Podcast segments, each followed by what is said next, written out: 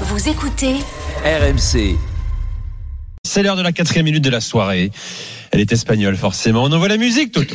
Por la blanda arena que lame el mar, su pequeña huella no vuelve más. Lorsqu'on a commencé cette Liga il y a 38 journées, j'avais mis ma chanson préférée en espagnol, Palabras para Julia. Et pour cette dernière journée, je vais mettre ma deuxième chanson préférée en espagnol, de la l'une des plus grandes voix de l'histoire de la musique euh, en espagnol, Mercedes Sosa, Argentine, Argentina, une voix extraordinaire, pour une chanson mythique, Alfonsina el Mar, Alfonsine et la mer. Alfonsina Storni était une poétesse argentine qui s'est suicidée en marchant dans la mer. Euh, voilà, elle a commencé à marcher dans la mer et elle s'est suicidée comme ça. Alors la personne dont je vous parle euh, disparaît, mais disparaît du foot espagnol. Euh, il va pas aller dans la mer. mais voilà, c'est une chanson triste parce que je suis triste puisque Antonio Miguel Mateu Laoz, le meilleur arbitre peut-être, peut-être, comme le posait la question aujourd'hui le journal Sport, journal catalan, euh, Mateu Laoz était peut-être le meilleur gardien espagnol de tous les temps. Le meilleur, pardon, arbitre gardien du football, on va dire gardien du jeu. Oui, gardien du jeu, c'est un lapsus révélateur parce que c'est sûrement celui qui faisait le plus jouer. Euh, oui, peut-être, et même sûrement le meilleur gardien, Marodel, le meilleur euh, euh, arbitre euh, espagnol de tous les temps. Il était le gardien du jeu parce qu'il laissait jouer. On considérait que c'était un arbitre à l'anglaise. On sait que le drame du foot espagnol, ce sont les la faiblesse du temps de jeu en fait, le, de jeu effectif, parce que ça s'arrête, ça siffle trop.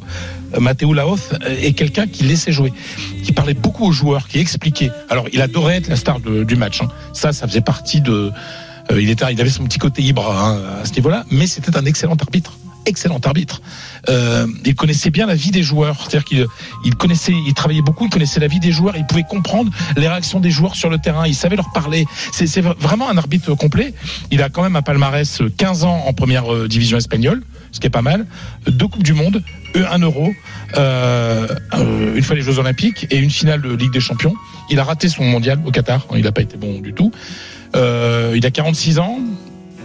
Euh, il avait de quoi, il voulait continuer, mais ça a été un électron libre dans cette mafia euh, de, l'arbitrage espagnol. Et donc, ben, l'âge arrivant, sa mauvaise Coupe du Monde, ben, les dirigeants de l'arbitrage espagnol en ont profité pour le mettre dehors. On lui a proposé de s'occuper du VAR, enfin d'être arbitre VAR, pas Mais sûr. écoute, il est que- en Arabie Saoudite, arbitré. Bah, peut-être, Ils ont peut-être. retrouvé de l'argent pour le VAR en Espagne Euh, oh là, c'est compliqué. Alors déjà, on n'a pas les 4 millions pour la Gold Line Technology, donc euh, c'est compliqué. Donc voilà, c'est rare de mettre en avant un, un arbitre.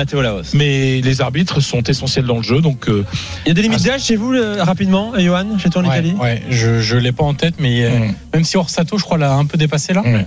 Et d'ailleurs, euh, Orsato est un terrible arbitre, mais ça, c'est un autre débat. Et, euh, Julien, chez toi, limite d'âge pour les arbitres en première ligue? Ouais, bien sûr, bien sûr. Ouais. J'aimerais bien qu'il y ait une limite aussi pour euh, leur nullité, mais pour l'instant, c'est qu'une limite d'âge. Je sais pas, mais je- où, où- où les, hum, on peut dire qu'il y a un championnat où les arbitres sont plébiscités, sont bons. Euh, Polo, est-ce que chez toi, euh, parce que chez nous c'est pareil en Non, France, mais moi, il y, en- y a des bons. hein. C'est juste que celui dont on parlait, là, Orsato est pas bon, mais il y en a des bons. hein. Il y a une limite d'âge et cette limite d'âge, euh, les journalistes étaient en colère il y a quelques années parce qu'il y avait souvent des arbitres qui étaient excellents, bah, qui pouvaient continuer physiquement. Et à cause de cette limite d'âge, on les empêche de continuer. Sûr. Et on se retrouve avec des nouveaux arbitres. Euh, le, le- je vais pas taper dessus parce qu'on a fait ça euh, longtemps. Puis moi, je me suis assez énervé cette année à cause de l'arbitrage et de, de ces fameux progrès technologiques, euh, la vérité absolue et tout ça. Euh, mais le, le, le- non, c'est- c'est un- c'est une vraie question. Moi, j'aimerais bien les défendre les arbitres, mais j'y arrive plus en fait. Mais en fait, c'est alors ce qui se passe chez nous, et je, je sais pas si dans, chez vous c'est pareil, c'est le système en fait. C'est vraiment du copinage. Mais c'est Euh, toujours le système. Ah, c'est fou. L'individu n'est pas important, mon cher Fred. Ouais. C'est toujours le système.